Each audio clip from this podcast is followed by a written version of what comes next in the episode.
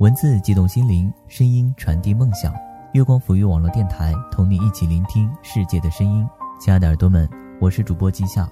今天要给大家分享的是陆 J J 的一篇文章，请珍惜那些还在发朋友圈的人。喜欢了一个圈，新老朋友都在里面，早晨基本看不见，午后各种吃喝玩。谁和我一个圈？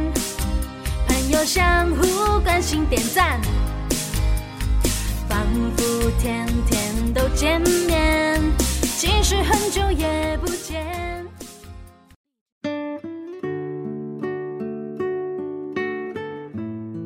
有一次和同事老 A 一起吃饭，谈起发朋友圈这个问题，他说他很早以前就不发了，现在偶尔刷刷。以下是我和他的对话：干嘛不发了？其实还蛮有意思的呀，浪费时间啊！有时候躺在床上一刷半天就过去了，少刷不就行了？我控制不住我自己啊，一刷根本就停不下来，还有很多人在上面秀晒炫的。看不下去，那屏蔽他们不就行了？懒得屏蔽了，直接关了不就得了？除了老 A，最近还问了好几个朋友，他们都说不玩朋友圈了，甚至有的人已经把它关了，感觉太浪费时间，东刷西刷的，不如去做点正经事。的确，近一年来有这样的趋势，越来越多的人开始刻意与朋友圈保持距离。或者认为浪费时间在朋友圈上是不值得的。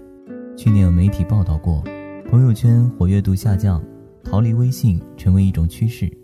好像一提到朋友圈，尽是负面措辞，影响生活质量，让人极度不自律，秀晒炫满天飞，微商代购等等。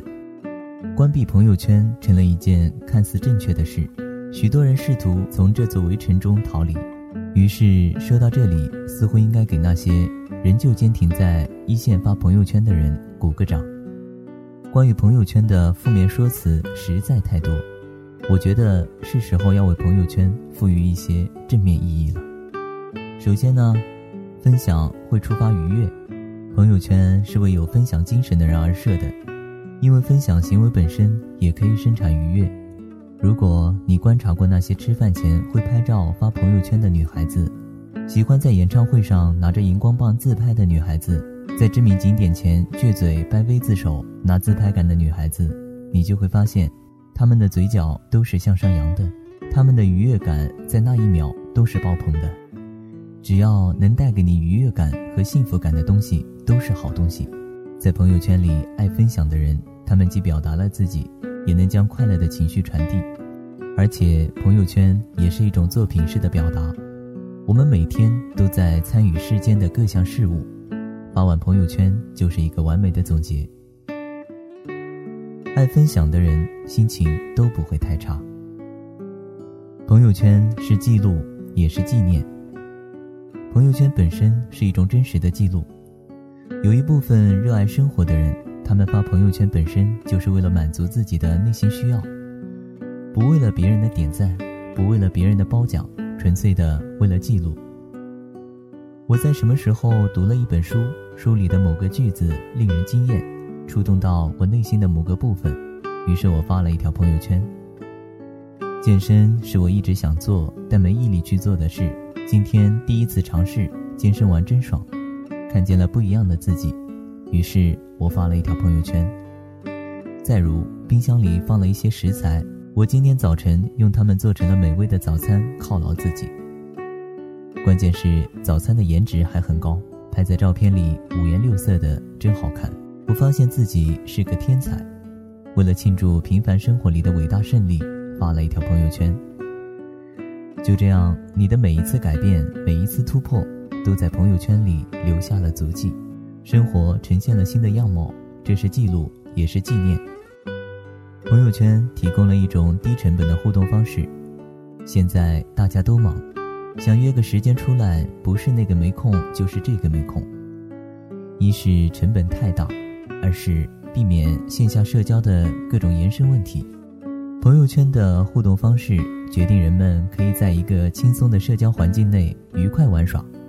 你发个状态，我点个赞，一是表示我看到了，而且觉得很棒；二是告诉很久不问候的朋友我还活着。在所有的社交关系里，有强关系和弱关系。强关系是需要我们支出一定的时间成本和精力成本去维护的，但弱关系不用。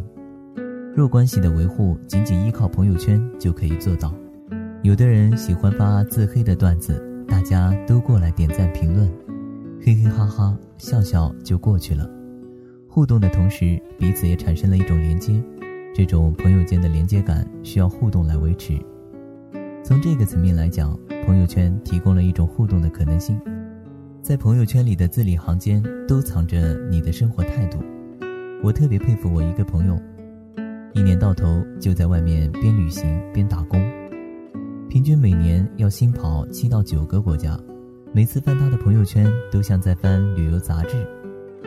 他在国内支教两年后，一头扎进了外面的世界。他的朋友圈里。一会儿是在美国黄石国家公园打工的照片，一会儿又到了新加坡和日本，他甚至还去过朝鲜、格陵兰、东帝汶等少有人去的地方。他的朋友圈告诉我，这个世界上真的是有人把生活过成了诗。爱生活的人都是艺术家，朋友圈就是他们的私人作品。不同的朋友在圈子里展示生活百态，其实对你而言也是种隐性的参考。你可能会在午后的某个瞬间，不经意地追问自己：别人的生活是那样的，而你自己又值得过怎样的生活呢？你是怎样的人，就会怎样看待朋友圈。哲学上有个说辞：一切的根源在于自我。面对同样一条朋友圈，不同的人会有不同的解读。有的人读出了炫耀、卖弄，但有的人也会读出正面意义上的东西。换句话说。你如果是一个狭隘的人，你看到的朋友圈不可能宽阔。近些日子，我遇到了很多关于朋友圈的负面说辞。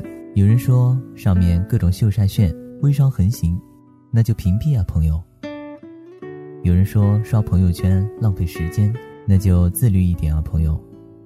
比如我规定自己一天只看两次朋友圈，中午和晚上，半天不刷，全留着晚上刷。一次性刷完可爽了。对这些人来说，真相也许是这样的：他们根本不是在讨厌朋友圈，而是讨厌不自律的自己。有人嫌弃朋友圈太吵，越刷越焦虑，归根结底还是自己的内心不平静。利用朋友圈消耗自己，一天什么正事都不干，就知道刷社交网站，从来没有试过管理时间、管理精力、管理自己。稍微完成点小事，就又逃回去刷刷刷，于是，一切的不如意都好像是朋友圈害的，其实是自己出了问题。对不起，这个锅朋友圈是不会背的。内心嘈杂的人，就算躲进深山里，也成不了隐士。斯科特·派克曾经在《少有人走的路》里写道：“自律是解决人生问题最主要的工具，也是消除人生痛苦最重要的方法。”你的敌人从来不是朋友圈，而是不自律的、从未敢真正跨出一步的蓬头垢面的自我。朋友圈本身无害，请珍惜那些还在发朋友圈的人，那些现今还活跃在一线的朋友圈使用者，都是一批辛勤耕耘着的内容创造者。我在他们身上看到的是潜在的连接、无限的分享，以及各种奇妙的生活可能。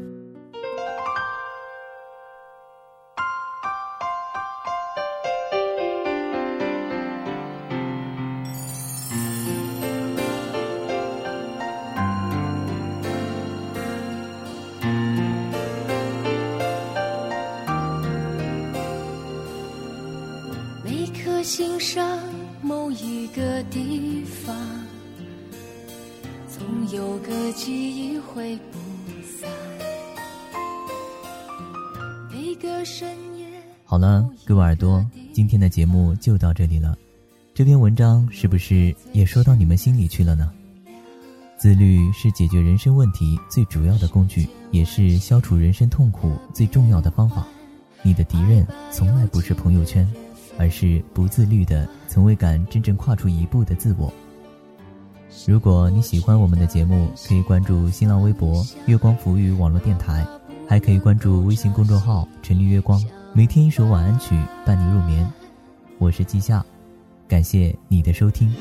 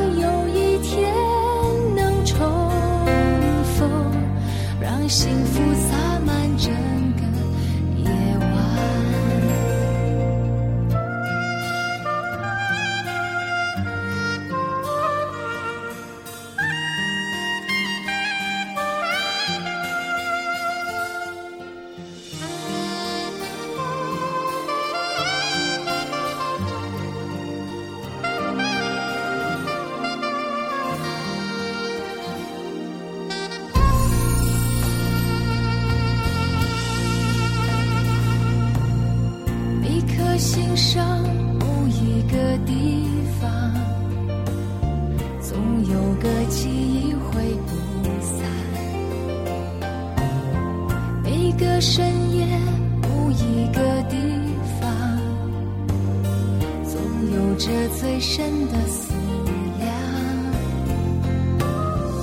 世间万千的变幻，爱把有情的人分两端。